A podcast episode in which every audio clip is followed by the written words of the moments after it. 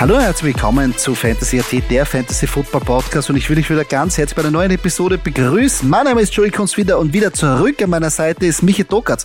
Doki, es war ja eine sensationelle Woche wieder, weil wir haben live Geschichte gesehen. CJ Stroud, was für eine Performance hat den Rekord für die meisten Yards von einem Rookie von Andrew Locke gebrochen. Unglaublich, oder? Das war ein geiles Match. Ja, ein herzliches Servus von meiner Seite natürlich an alle es war, es war echt geil zum Zuschauen und es mhm. war, weil die Partie halt auch einfach alles hergegeben hat. Es ja, ist ja nicht so, dass er es im Alleingang kaputt gemacht hat, sondern es war ein Hin und Her und Hin und Her ja. und es war echt, echt geil. Und eins muss ich noch dazu sagen zu CJ Stroud. Also wenn er jetzt am Sonntag ja, für äh, 86.946 Yards passt, dann ist er sogar der All-Time NFL äh, Stimmt. Leader. Stimmt. Das könnte eigentlich auch in der, also back-to-back quasi. Wer's also nach dem, nach dem, nach dem letzten Spiel, nein, Spaß beiseite, ja, ja. aber äh, ziemlich coole Statistik. Aber ja, nichtsdestotrotz, ich, mir gefällt's einfach, ich bin bei Gott wirklich kein großer Texans-Fan ähm, oder, oder, oder Houston-Fan, völlig egal, aber ich freue mich für solche Rookies, die wirklich so mhm. Geschichte schreiben und die Partien einfach so ausgehen. Ja? ja. Und das ist, das ist einfach geil. Das ist einfach ja. Football, so wie wir ihn gern, gern haben und sehen wollen. Geiles Spiel, unglaublich. Vor allem, äh, diese Abgebrühtheit, diese, diese, diese Ruhe war echt beängstigend, weil normalerweise, du weißt ja selber, bei Rookies irgendwie, die können unter so einem Druck auch zerbrechen oder halt dann die falschen Entscheidungen treffen, was ganz normal ist. Also du, woher sollst du das alles wissen? Es gibt ja so viele Sachen, die man halt wissen muss. Das heißt, aber wie abgebrüht und dann nachher macht er diese, macht er das und das auch noch, wo der Kicker verletzt ist. Das heißt, du weißt auch noch erst, die kann nicht einmal ein Feed Goal kicken. Wir müssen scoren. Das ist keine Chance irgendwie. Also ich muss nahe hinkommen und danach macht Baker Mayfield, der übrigens auch ein sehr gutes Spiel gemacht hat, auch die Buccaneers, dann scoren die und es sind gerade mal, weiß nicht, 58 Sekunden und er marschiert übers Feld und macht den Touchdown. Unglaublich. Ja, das ist halt eine Vertrauenssache ins, ins Coaching, in, in den Coach, mhm. in, die, in die Offense, das, das Ding. Ich finde ja, ich muss ja ein bisschen sagen, dass diese Kicking, dass diese Kicking-Geschichte ähm, sehr komisch ist. Finde ich noch, noch wilder, muss ich ehrlich sagen. Also, und der hat ja wirklich performt. Also, ja, sie haben immer ähm, äh, die, den Point of the Touchdown haben sie immer ausgespielt, weil er halt verletzt war. Aber er hat auch ein Field Goal gemacht. Also ich meine, das stimmt so schon. Das, schlecht. Das, ich meine, er das war sehr wichtig. Das war sehr wichtig. Genau. Ausgesehen hat es ein bisschen anders, ja. Das hat ja. ein bisschen, ein bisschen, wie, so, wie man so schön sagen muss, ein bisschen botschert ausgeschaut, ja. ja. Wie sich angestellt hat, aber nichtsdestotrotz war drin. Ähm, ja. Also das finde ich doch noch ein bisschen stranger, weil normalerweise ja, Two-Point-Conversion natürlich immer schwer, aber wenn du das unterbinden kannst, dann bist du wahrscheinlich vielleicht am Ende des Tages der Sieger, ja. Aber egal, eine super, super, super Partie mit vielen, vielen Touchdowns, mit, mit hin und her und wie, wie mhm. du gesagt hast, 58 Sekunden auf der Uhr, zack, da passiert noch was. Also ja, das, so bitte, so bitte jede Partie. Ja, das war, das war echt hammer, hammergeil. Ähm, weil die Frage gekommen ist, ähm, eigentlich berechtigterweise, warum gibt es nur einen einzigen Spieler der kicken kann und sonst keinen. Könnte nicht da der Panther herkommen? Theoretisch ja, aber in, zu 99,9 Prozent bei modernen Teams ist mittlerweile der Panther auch der Holder. Weil früher war das ja der Quarterback. Am Anfang war es ja sogar der Einser Quarterback und danach wurde es der Backup Quarterback, aber mittlerweile ist man draufgekommen, auch der Backup Quarterback ist viel zu wertvoll, als dass er sich dorthin stellt, weil da kann immer was passieren. Drum ist es meistens der Panther. Und darum kann der nicht kicken, wenn er gleichzeitig haltet. Und eigentlich die Connection ist einmal so, die Connection bei so einem Kick, das weißt du selber, du warst das, äh, hast ja auch für uns die, die Kicks vollzogen. Eigentlich die Connection, also das Wichtige ist eigentlich auch Kicker, ja, aber das Wichtigste ist eigentlich das Zusammenspiel von Long Snapper und Holder. Das ist eigentlich 80 Prozent vom Kick, muss sagen, oder? Definitiv. Okay. Ja, wenn, definitiv. Das, das stimmt, wenn das nicht passt, dann kannst du der beste Kicker sein und der das nicht aufstellt, die Wuchtel, dann hast du keine Chance. Ja, es ist halt dieses magische Dreieck, weil du bist ja dann natürlich auch, ähm, ähm, also das magische Dreieck, du äh, konzentrierst dich auf den Snapper, sobald der zuckt, rennst du los. Also das ja. ist dann natürlich äh, ja eine Timing-Sache, keine Frage. Ist jetzt nicht mega schwer, man redet jetzt nicht von weiß nicht was. Das ist, ich habe es auch geschafft, also so schlimm ist nicht. Aber ein bisschen Training natürlich erfordert das und dann kann man schon, ich glaube, das längste war damals am Städten, muss ich kurz mal Eigenwerbung machen, am Städten, ich glaube irgendwas 36 Jahre zu denken, sowas, da war ja. ich dann ganz schön stolz, das war, war, war ganz stark. Ähm, aber ähm, was, äh, ich, was ich noch für uns Fantasy-Spieler sagen will, na, da bin ich aber froh, dass wir äh, keinen Holder draften müssen, weil sonst wird's, wird's, wird's, wird's eng werden mit den Spielern. Ja, das stimmt. Nein, aber, aber es ist, es ist natürlich nachvollziehbar. Ich meine, wer hat schon, also zwei Kicker, ähm, ja, also. Da, da verbratest dann Benchspot. Aber, wie man sieht, dass, dass man so Replacement irgendwie hat. Aber das ist. Weiß man eigentlich, weiß man eigentlich, was er gehabt hat? Äh, über Kicker Fairbairn war das, oder? Also, Fairbairn? ja, Fairbairn, ich weiß hat nicht. Er was. Irgendwas weiß man nicht, ne? Weil normalerweise, ich meine, ehrlicherweise muss man sagen, was, was ähm, eine Verletzung, also. Ziergal, ein klassisches, ja, so richtiges naja, ich habe ja, ich habe ja auch genug trainiert zum Kicken und das ist ja nicht wirklich so, dass du da wirklich in den Kontakt gehst. Also du kannst dich da wirklich nicht verletzen, es sei denn du, weiß ich, stößt dich nach dem Duschen an der Fliese mit einem großen Zechen, dann ist vielleicht ein bisschen, dann tut's weh, da ist er angeschwollen, dann kannst du dich kicken, aber nein, blöd geht, aber. Aber ich glaube, er hat ja. sich währenddessen irgendwie, ich keine ah, Ahnung. Doch, okay, okay. Ich, nein, ich, ich weiß, ich, ich, ich glaube, er war nach Haut. Wie gesagt, ich habe jetzt nicht, ich muss ehrlich sagen, ich habe dann nicht. ich hoffe, wir hoffen für die Texans, dass er wieder da ist äh, nächste Woche. Ja, sollte man, oder sonst muss halt einer gesigned werden, dann das geht ja ratzfatz. Ähm, das stimmt. Wo wir bei Replacement-Spieler sind, müssen wir natürlich auch Joshua Dobbs erwähnen, der ja in der Woche von den ähm, Cardinals getradet wurde zu den Vikings, nachdem sich Kirk Cousin die Achillessehne gerissen hat. Der atarmäßige zweite Quarterback war, hat im Training, glaube ich, keinen einzigen Snap, glaube ich, genommen äh, und wurde dann ins kalte Wasser geworfen, nachdem sich Jaron Hall verletzt hat, beziehungsweise in den Caucasian Protocol gekommen ist und gewinnt die Partie gegen die Falcons mit 31 zu 28 in einer furiosen Art und Weise. Also diese Geschichten schreibt nur der Sport und besonders Football, muss man ehrlich sagen. Ja, aber ich sag dir was. Also ich, man, wir reden, ich rede ja oft über dieses Vertrauen, Quarterback, Receiver, Ding, Ding. Wie einfach kann Football eigentlich sein? Weißt du, was ich meine? Du hast einfach äh, vier Receiver, einen, einen Running Back und oh, das ist der Play. Gut, natürlich ist ein Run Play dementsprechend einfacher für einen Quarterback. Ähm, aber wenn du den richtigen Play zum richtigen Zeitpunkt kaufst und auch noch weißt als Head Coach, also ich finde, das ist eine grandiose Leistung vom Coaching-Staff. Natürlich. Das musst du mal so zusammenbringen. Na, natürlich, keine Frage. Joshua Dubs auch äh, beide Daumen hoch und sensationell umgesetzt. Aber die Stufe, die Vorstufe ist natürlich das, das der Coaching-Staff, der oder der, der, die Offen, der Offense-Coordinator, der die Plays ansagt, weil du weißt ja, was da, ich meine, auf der anderen Seite kannst du sagen, ne, ich habe nichts zu verlieren, ja, weil der hat nie gespielt bei uns, der ist jetzt da, wir müssen mit ihm arbeiten. Ja kann man machen. Aber nichtsdestotrotz, es hat funktioniert und es hat deswegen funktioniert, weil die richtigen Plays zum richtigen Zeitpunkt gecallt wurden und es wirklich einfacher, das war jetzt nicht irgendein, du kennst ja diese, diese ganzen, diese ganzen Razzle-Dazzle und hinten Ding und, und Fake Reverse und was weiß ich was. Das war einfach Basic Football. Und das, ja, es war so schön zu sehen, dass es funktioniert. Und das ist geil. Ich freue mich für die Vikings. Und freue mich in weiterem Sinne auch für Kirk Cousins, muss ich auch ehrlich sagen, dass das dann äh, trotzdem funktioniert hat und der sich sicher auch gefreut hat. Ja, das ist eigentlich das Sorge, was, was wir vergessen ist, wie wichtig, also als Quarterback natürlich, dass du das Playbook kennst, äh, ist natürlich Nummer eins, Jona aber in der Zeit kriegst du kein Offense Playbook rein. Das heißt, wenn dann der Quarterback auch noch am Spielfeld ist, verkürzt sich oder verkleinert sich die Playcalls immens, weil du ja nicht das ganze Playbook zur Verfügung hast, sondern nur eine Handvoll Plays. Weil mehr kann der Quarterback natürlich nicht wissen von den Calls. Dann, und dann kommt wirklich das Schwierige, dann spielst du mit Spielern, wo du nicht einmal die Namen weißt. Weißt du, was ich meine? Oder vielleicht ja, ja den, den Joshua Aliens oder irgendwie, aber von den von den Linemen, also von einem Center, was das wichtigste Gegenpart ist, von denen weißt du den Namen nicht. Da war's nicht, mhm. Das kennst du nicht. Und dann kommt das nächste, was noch beeindruckender ist. Das Wichtigste oder das zweitwichtigste, nicht nur das Play Calling, sondern ist auch das Adaptieren an der Line of Scrimmage. Und da reden wir jetzt nicht davon, dass er jetzt sagt, dass jetzt das Play komplett verändert. Aber wie du weißt, sind ganz simple Changes von einem Block-Scheme ja wirklich erforderlich, weil du weißt ganz genau, wenn sich da wahrscheinlich drei Leute auf der Seite aufstehen, okay, es kommt von der linken Seite.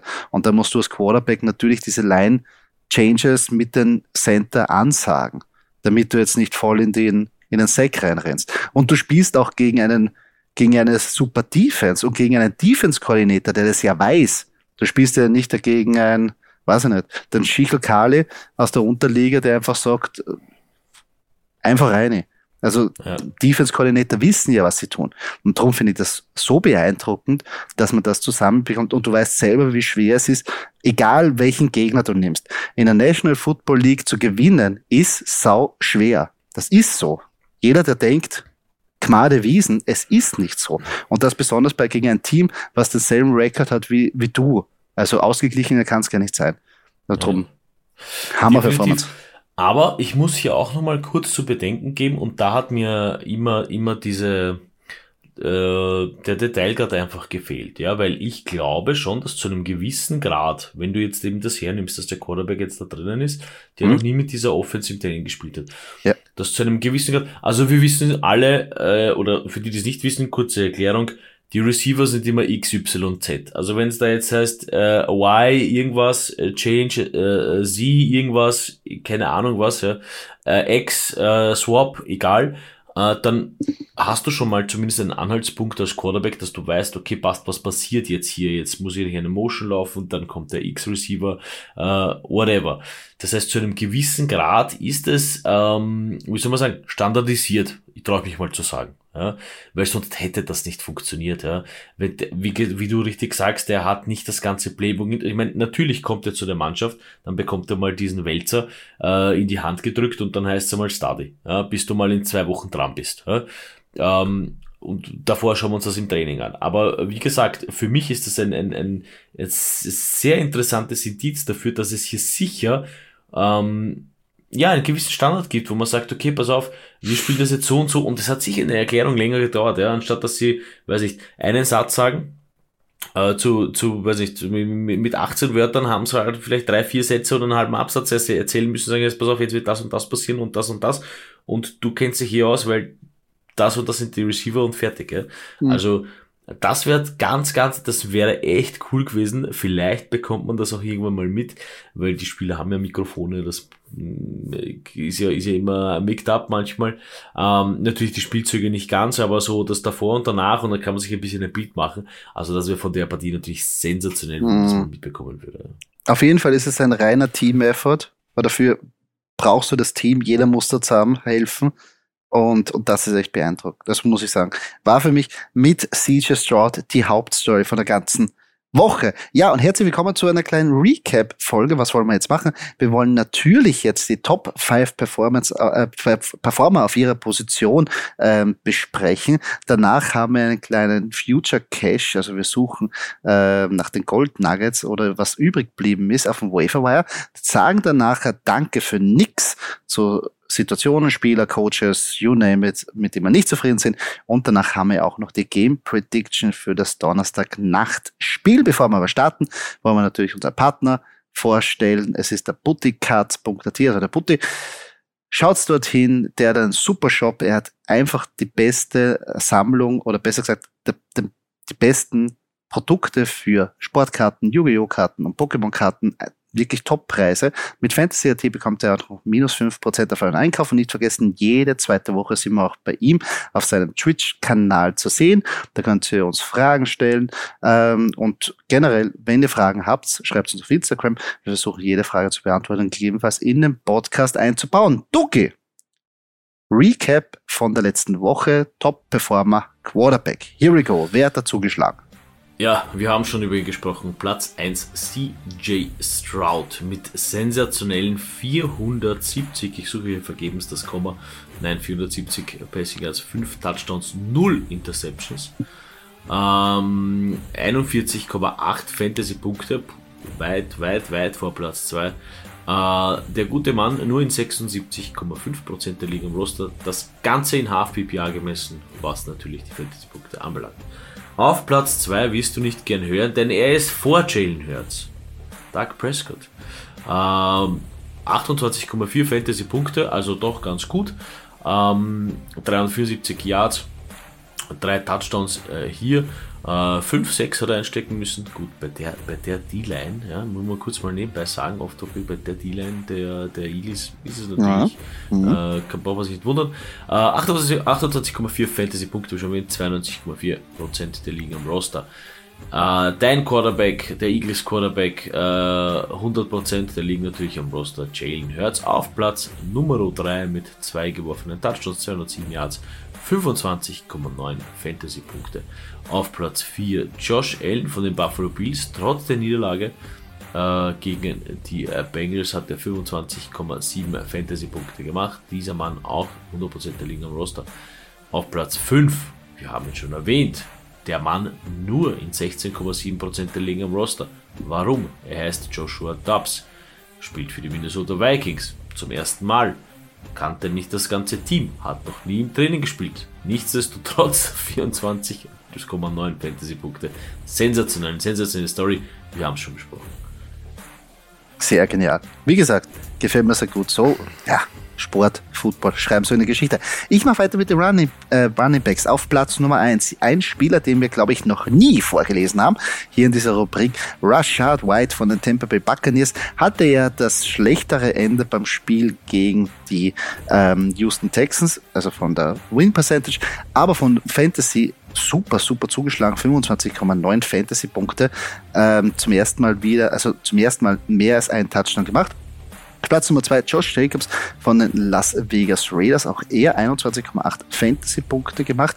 Ja, hat wieder zurückgezahlt und Las Vegas Raiders, Raiders, wie sie in der äh, Kabine gesungen haben, die sind wieder zurück. Also ich bin gespannt, wie sich das weiterentwickelt. Auf Platz Nummer 3 Ramondre Stevenson, Running Back von den New England Patriots mit 20,9 Fantasy-Punkte. Auf Platz Nummer 4 endlich für uns Doki, Doki zugeschlagen Austin Eckler von den Los Angeles Chargers, wichtig für unsere ähm, Stadtliga. Wir haben aber trotzdem nicht gewonnen, Spoiler-Alarm, äh, kommen wir dann bei der nächsten Folge noch dazu. Aber trotzdem, 20 Fantasy-Punkte ist mal wieder Aufrufezeichen. Es geht bergauf, hoffentlich, dass es so weitergeht. auf Platz Nummer 5, sehr überraschend, der dritte Running Back von den Baltimore Ravens, Keaton Mitchell, der 19,9 Fantasy-Punkte macht, Roaster Percentage 3. 3. 138 Yards, Touchdown. Irre. Also, echt interessant. Ja, Austin Eckler. Das ist so eine Hassliebe mittlerweile zwischen mir und ihm. Es ist okay, dass er da ist, aber ja, wie du schon sagst, wir, die spoilern ein bisschen, wir haben leider. Nichtsdestotrotz, wir haben ein, großes Running Back Pech. Ich glaube, selbst wenn er jetzt jede Woche performt, ob es da noch bergauf geht, wer weiß. Aber wir werden es sehen in der nächsten Folge. Wie, ähm, wie es beim Lied heißt. Don't stop believing. Ja, ja wir ja, glauben ja, stimmt, dran. Stimmt. Wir, wir, wir reiten mit dem Chargers-Zug bis in die Hölle, wenn es sein muss. Jetzt sind wir eh schon gefangen. Man muss, man muss wirklich belieben. Es ist so. Es ist, man muss belieben. Dann, dann, der, der Belief versetzt Stones, sagt man. Egal. ähm, ich komme ich komm zu den Wide Receivers. Äh, natürlich hat CJ Stroud mit seinen 470 Yards irgendwen hier bedienen müssen. Ja, auf Platz 1 Tank Dell von den Houston Texans. 26,6 Fantasy-Punkte in Half-PPA gemessen. Äh, zwei Touchdowns gefangen, insgesamt 114 Yards gemacht. Der Mann nur in 52,4% der Liga am Roster. Ihr denkt, das ist wenig. Obacht, auf Platz 2 Noah Brown, falls wer von ihm was gehört hat. Auch von den Houston Texans. Der Mann mit einem Touchdown und 153 Yards, 24,3 Fantasy-Punkte in sage und schreibe 1,5% der Ligen am Roster. Ich kann euch beruhigen. Ich glaube jetzt nicht, dass das mördermäßig in die Höhe schießen wird, denn ein 470 Yard geben von einem Quarterback. Hm. Wie gesagt, was haben wir gesagt am Anfang der, der Folge? Knapp 87.000 Yards, damit er dann den äh, Rekord bricht. Schauen wir mal, ob es sich ausgeht. Auf Platz 3 äh, CD Lamp von den Dallas Cowboys mit 22,6 Fantasy-Punkten. Sehr solide, sehr in Ordnung. Amari Cooper, ehemaliger Dallas Cowboys-Spieler, jetzt bei den Cleveland Browns mit 22,4 Fantasy-Punkten. Der Mann nicht ganz in 100%, sondern in 96,2% der Liga im Roster und auf Platz 5 ein alter Bekannter, den sieht man immer wieder gern in den Top 5, weil man natürlich auf ihn gebaut hat. Stefan Dix von den Buffalo Bills mit 19,6 Fantasy-Punkten. Ja, Tank Dell haben wir ja schon vor ein paar Wochen angepriesen. Hat zurückgezahlt. Noah Brown ist von irgendwo dahergekommen. Echt unglaublich. Und das sieht man wieder. Ja, na, eh klar. wenn man 400 Yards, über 400 Yards wirft, irgendeiner wird es schon fangen und irgendwer sammelt dann Fantasy-Punkte für seinen Spieler oder auch nicht, weil er nicht an einem Roster ist und die Fantasy-Punkte. Ich frage mich immer, wo die Fantasy-Punkte eigentlich hingehen, wenn sie nicht, wenn die Spieler nicht gerostet sind. Sind die dann, schweben die in einem Universum aus, also so quasi die, die, die verlorenen Fantasy-Punkte, die alle irgendwo leben und sich gemeinsam quasi fragen, warum wurden wir nicht aufgestellt? Das wäre auch einmal interessant. Was passiert mit den verlorenen Fantasy-Punkten? Und wie viele es eigentlich dann Wochen, Woche, das wäre mal was, Docke.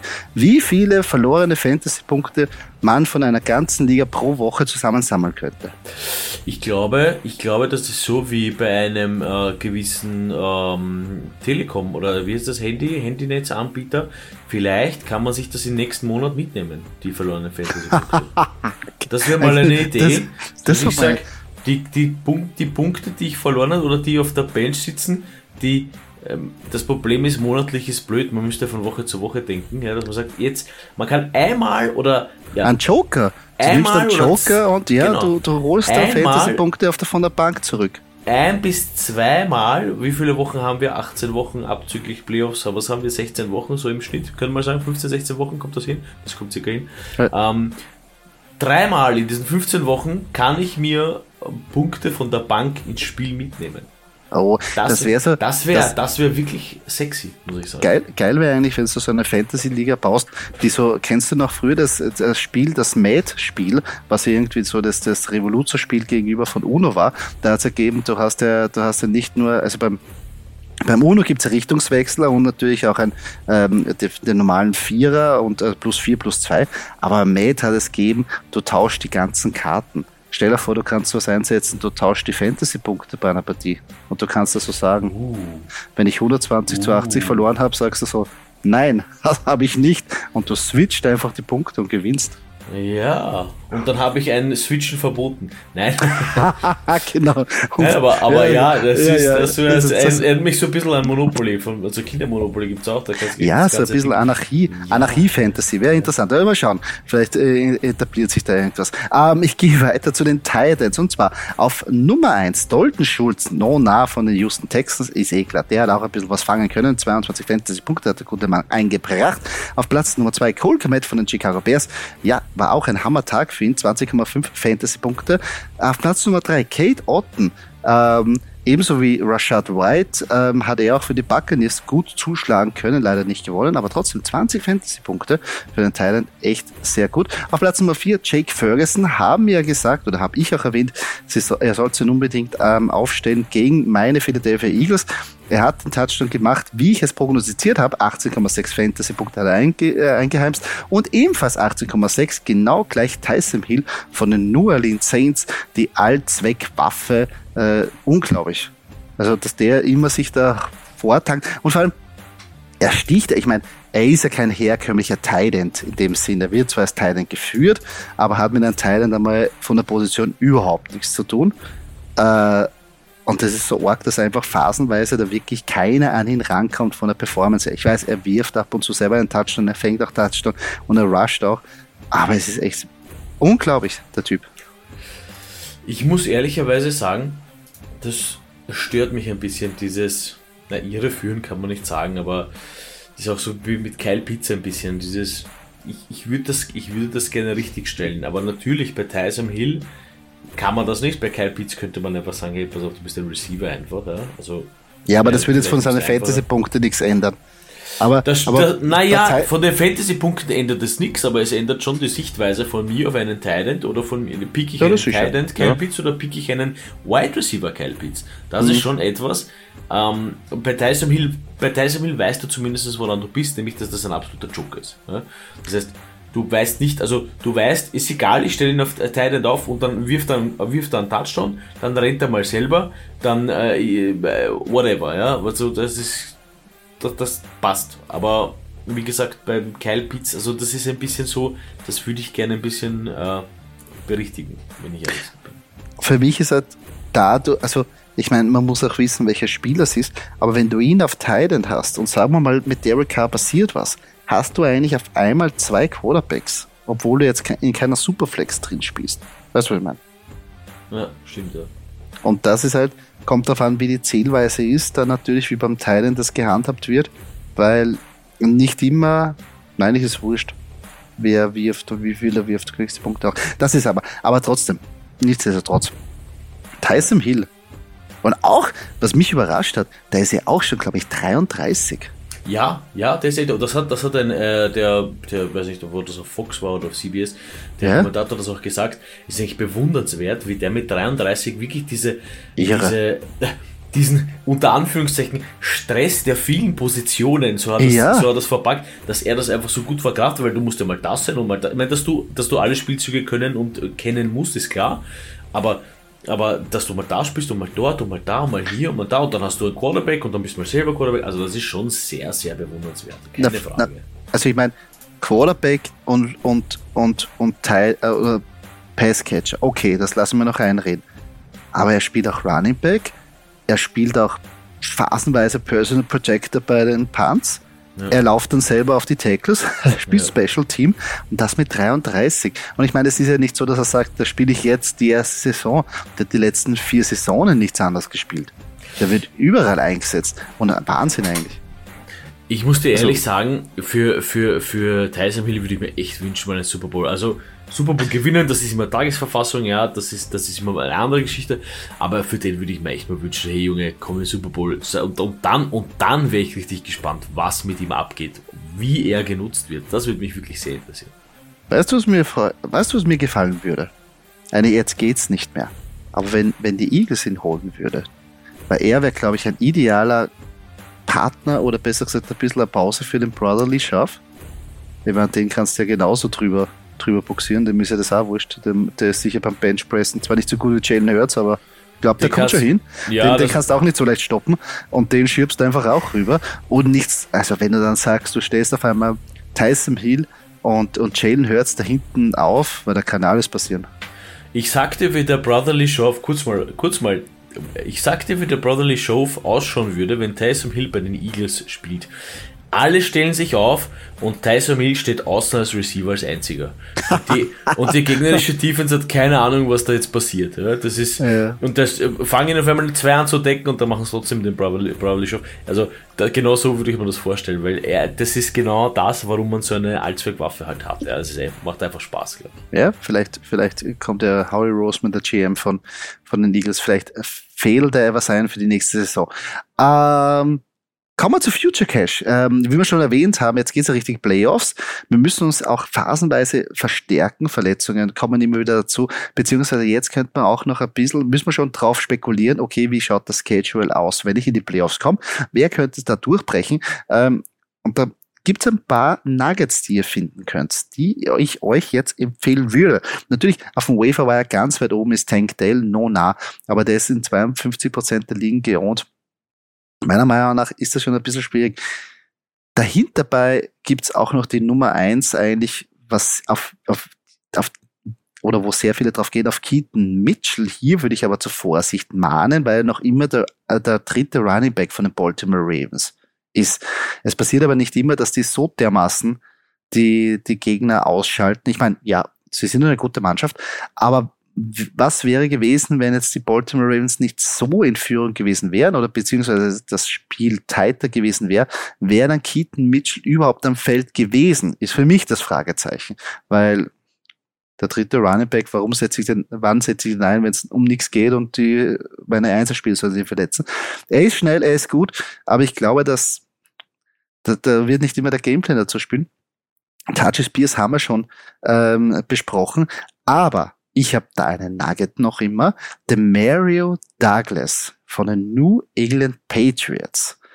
Und jetzt hört's zu, aber jetzt wird er sagen, erst kommt sie, warum New England Patriots? Ja, ich weiß, es ist nicht sexy. Ja, ich weiß, da kommt New England Patriots, da kommt momentan beim Passing Game kriegt man Brechreize, besonders wenn man irgendwie an Fantasy denkt. Ich weiß es. Aber still und heimlich hat er sich da als das wirkliche Target Monster etabliert seit der Bi-Week. Und ich lese vor, Woche 7, Buffalo Bills, 6 Targets. Gegen Miami 7 Targets, gegen Washington auch 7 Targets.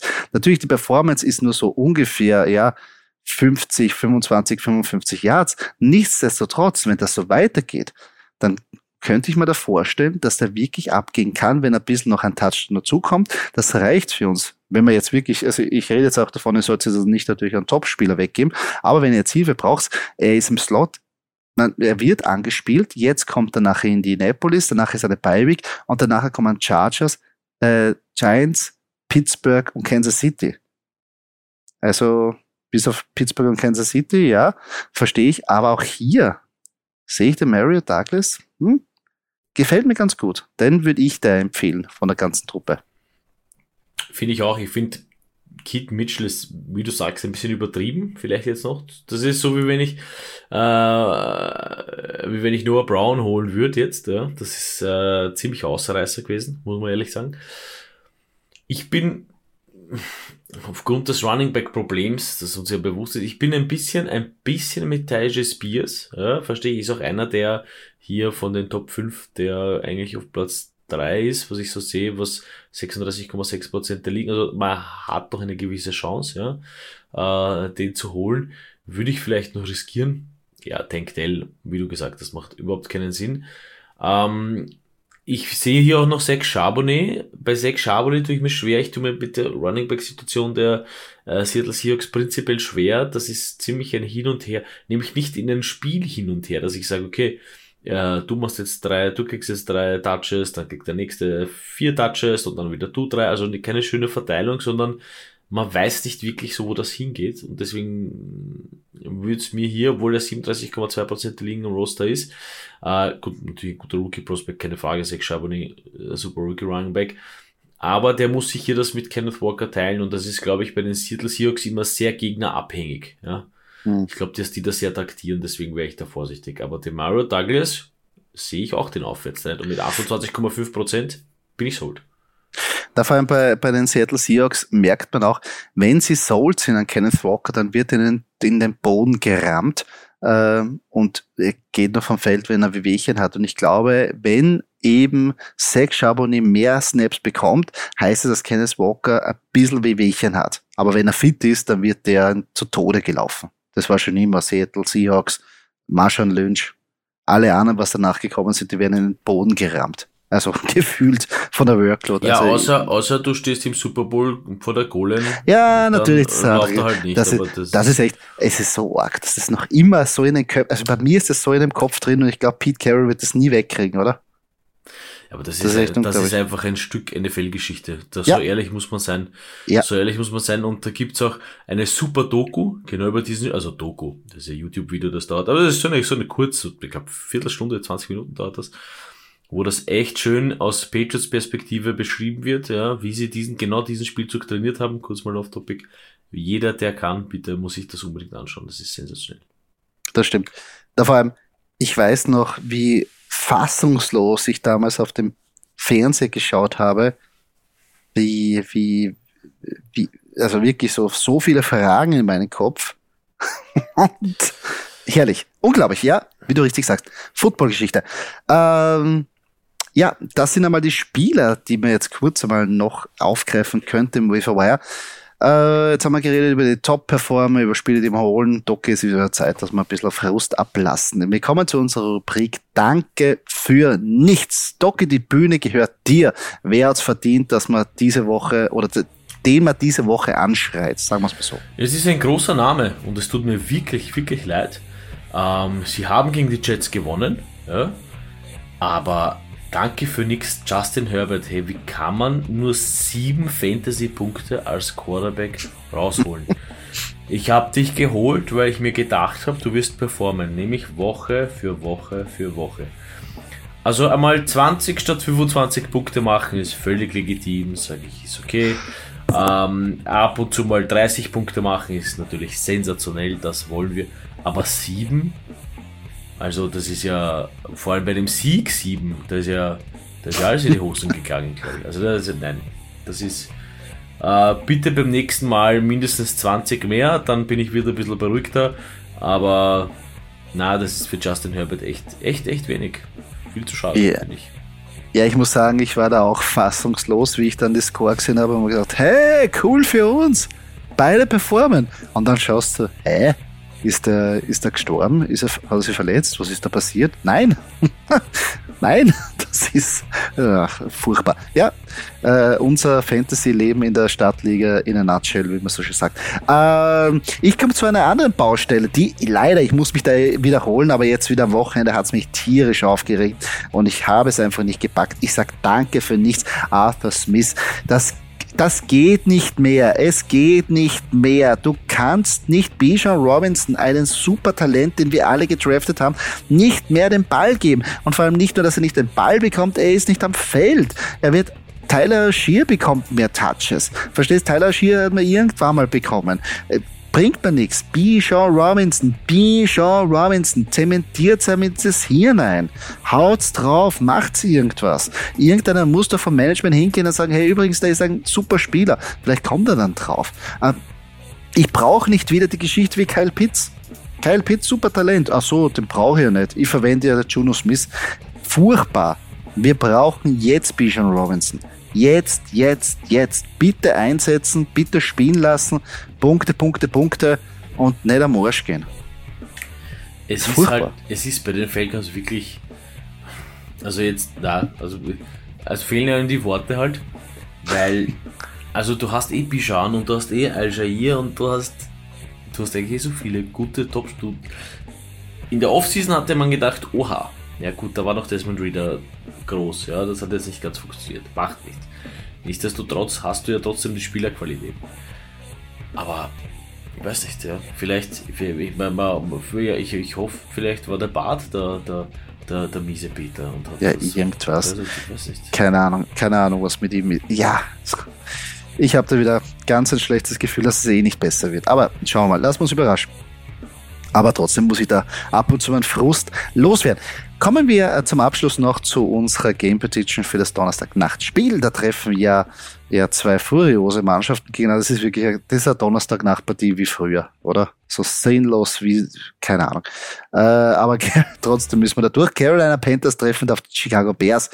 Äh, unsere Game Prediction geht davon einen 21-17 Sieg der Chicago Bears aus. Die Frage ist natürlich, wie es ausschaut mit Justin Fields, aber nichtsdestotrotz glaube ich auch, dass die ja, die Bears, ah ja, Bryce Young hat letzte, letzte Woche sehr schlecht ausgesehen.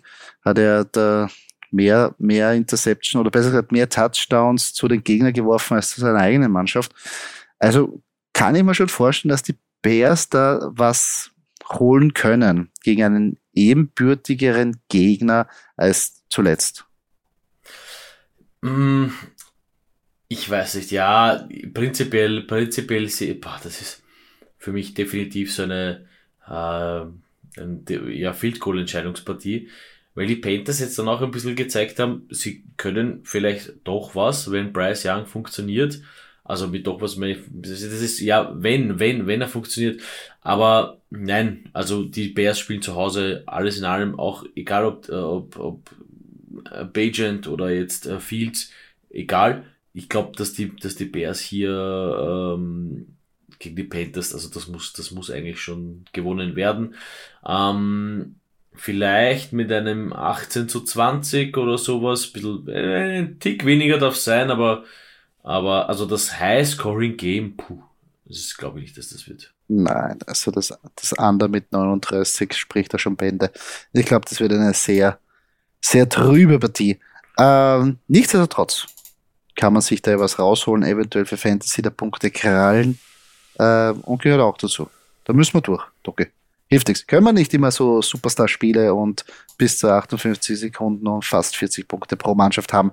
Da sind wir auch ein bisschen verwöhnt. Ja, das war das schon. Unsere Recap-Folge von der letzten Woche. Ähm, Doki, jetzt im Prinzip weiß ich ja, bei deinen Ligen, äh, wie es bei dir ausschaut in deinen, in deinen, ähm, um deinen Playoffs-Status. Ähm, aber nichtsdestotrotz will ich jetzt noch ein bisschen deine Meinung oder, oder gehst du jetzt anders in die zweite Hälfte als von Anfang an? Änderst du irgendwas an deiner Strategie? Absolut gar nicht. Also das Team bleibt so wie es ist. Ich glaube auch alle meine so Pain Points, mit Pain Points meine ich, Uh, uh, da brauche ich einen Kicker. Da muss ich mal einen Kicker vom Waiver Uh, da brauche ich eine Defense. Ja, da muss ich mal eine Defense vom Waiver holen. das ist alles schon, äh, die hatten alle schon Bi-Week, wenn ich alles richtig im Kopf habe. Das heißt, da wird eigentlich nur mehr Bench gegen, äh, gegen, gegen Player getauscht. Ein bisschen wird noch spekuliert, ob vielleicht doch eher auf der Flex-Position ein Wide Receiver oder ein, ein Ding. Aber ich, ich, ich ähm, traue mich, ich muss ehrlicherweise sagen, ich traue mich jetzt nicht mehr eigentlich Trades null ab jetzt. Ähm, ich äh, muss sagen, never change a running system. Ja, das ist im Moment mhm. äh, die oberste Devise, zumindest in der einen Liga. Mhm. Ähm, und äh, wenn Fehler passieren, dann werde ich aus denen lernen und dann wird man das nächste Mal besser sein. Aber es, wird, es geht immer nach vorne. Es geht immer nach vorne im Fantasy Football und, und man muss nur belieben und dann wird man am Ende der Season ganz oben stehen.